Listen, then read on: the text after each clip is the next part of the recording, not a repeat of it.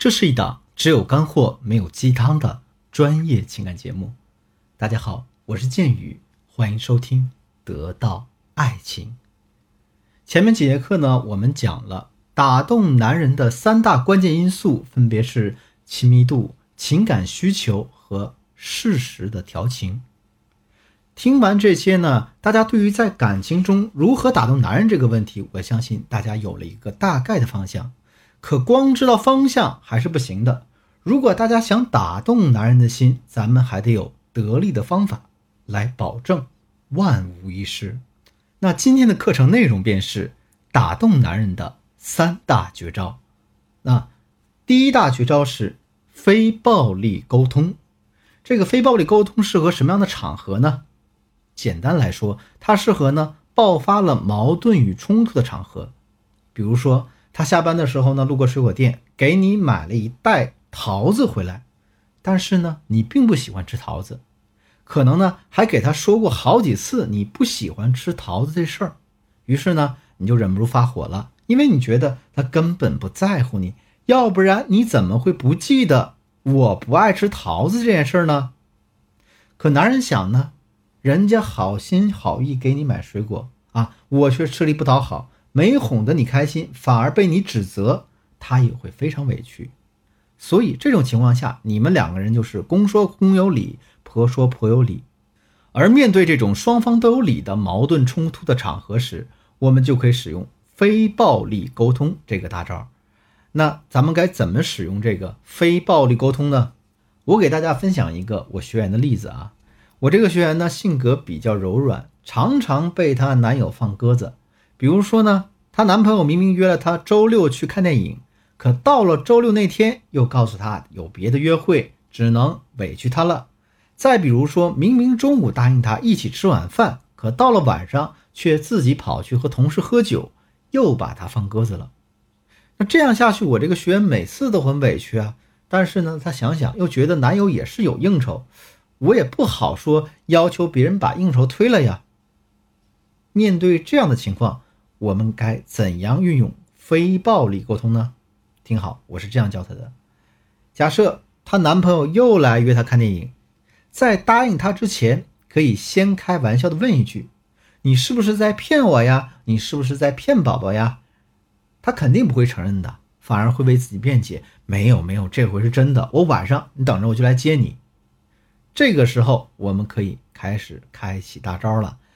第一步呢，先描述客观事实。你看，你约我看电影，我心里还是挺高兴的。第二步，表达自己的感受，但是呢，我有些困扰啊，有一些担忧，因为你前面几次都临时爽约了。第三步，提出自己的需求，我希望呢，你这次不要放我鸽子。第四步，委婉的提出自己的请求，听好，是请求。如果这次呢，你真的想约我看电影，啊，你方便的话，就必须要应约要去。大家一定要记住，我们提需求的时候，必须要照顾到男人的情绪。比如我们刚才提的那个需求，如果这次你真的想约我去看电影，你方便的话，一定要去啊。男人听到这句话的时候，他会觉得你很懂事，你很体谅他，自然也就会悄无声息的打动他。第二大绝招是二八法则，这个二八法则又适合什么样的场合呢？我告诉大家，二八法则适合男人比较消沉低落的场合。其实啊，男人一旦情绪上头，往往比女人情绪上头的时候更加恐怖，一不小心呢，可能就会造成两个人的世界大战。为什么这么说啊？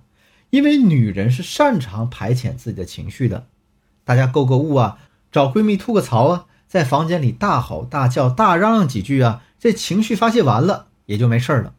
但是男人不行，他们很可能喜欢做的就是坐在沙发上啊，拉着个脸，要么沉默，要么打游戏，要么抽烟，搞得全世界都欠他的一样。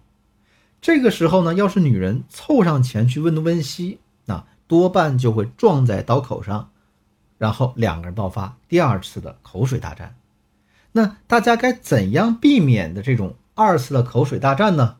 这个时候我们就使用二八法则，它指的是呢，当他拉着脸的时候，那你记住，你要用八成的时间和精力来听他倾诉，用剩下的两成表示理解。那我们该怎样打开他的话匣子，让他说话呢？其实呢，大家做一件事可能就行了。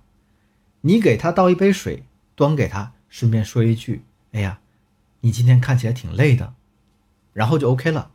他要是不说，你就去忙你自己的事儿。等他想通了，他会主动告诉你。